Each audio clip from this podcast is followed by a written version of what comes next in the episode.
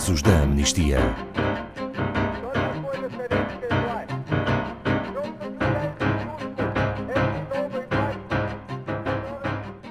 Ayed Tamimi é a jovem que se tornou num dos símbolos da luta contra a expansão dos colonatos judeus. Boa tarde, Pedro Neto, diretor da Amnistia Internacional Portugal. Primeiro, quem é Ayed Tamimi e por que foi presa? Boa tarde. A Ayed Tamimi é uma jovem palestiniana que tem 17 anos. Ela é natural de Nabi Saleh, na Cisjordânia, nos territórios ocupados.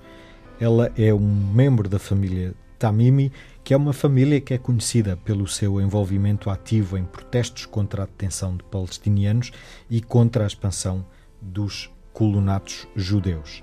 Aos 11 anos, o presidente da Autoridade Nacional Palestiniana, Mohamed Abbas, elogiou-a publicamente a sua coragem.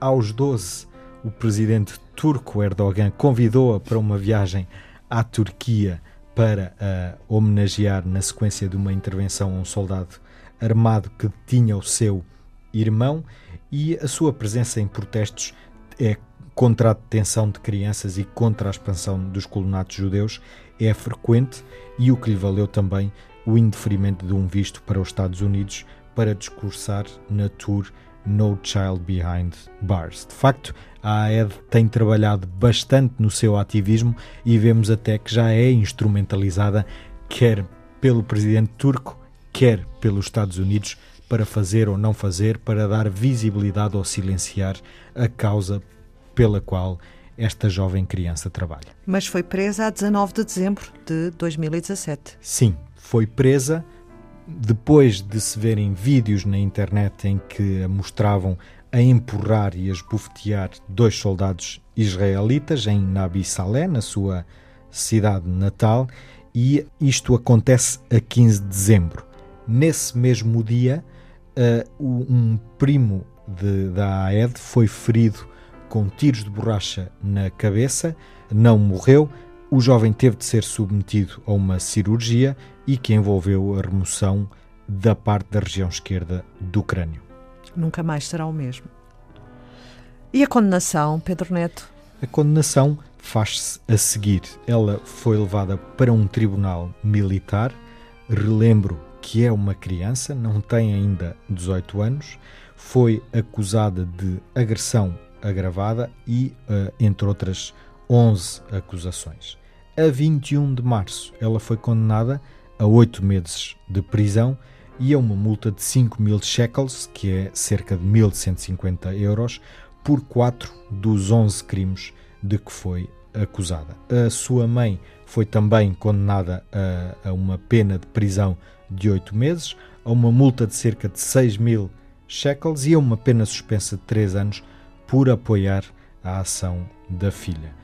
Uma outra prima foi também multada e a AED não é caso único. Ela é uma das cerca de 350 crianças palestinianas que são perseguidas anualmente pelos tribunais militares israelitas e que as sujeitam a interrogatórios sob grande pressão e ameaças.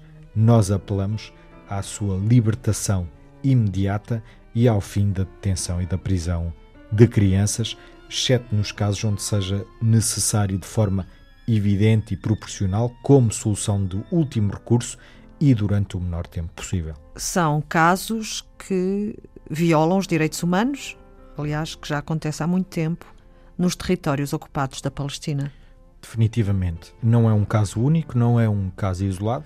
Temos que ter também em conta toda a história recente daquela região, toda a construção de Israel e toda a ocupação dos territórios e todos os lados são culpados, todos os lados são inocentes e são vítimas. No entanto, não, não cabe à amnistia pronunciar-se por A ou por B, por soluções políticas, embora as possamos apoiar ou não até enquanto cidadãos, o que interessa aqui é que o processo e esse caminho seja feito com respeito pelos direitos humanos, o que não está a acontecer nos territórios ocupados da Palestina de modo nenhum.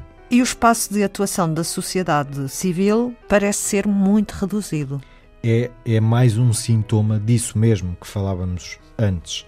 As organizações de direitos humanos incluindo a Breaking the Silence, a Gisha, a Betsalem e a Amnistia Internacional Israel, também têm sido alvo de campanhas governamentais para denegrir o seu trabalho, bem como de ameaças de estigmatização. Nós temos, inclusivamente, uma pessoa da Amnistia que não conseguiu visto para entrar em Israel por trabalhar na Amnistia Internacional. E uh, nós o que pedimos é que haja equilíbrio, que haja respeito de direitos humanos, mesmo na ausência de soluções imediatas para aquela região.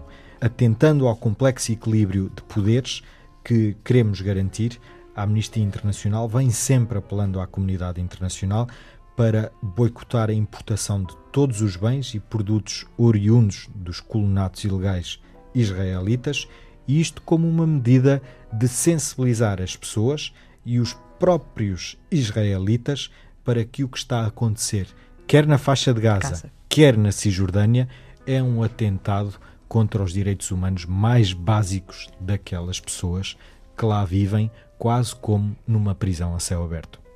Obrigada, Pedro Neto. Saiba mais sobre este e outros casos em amnistia.pt.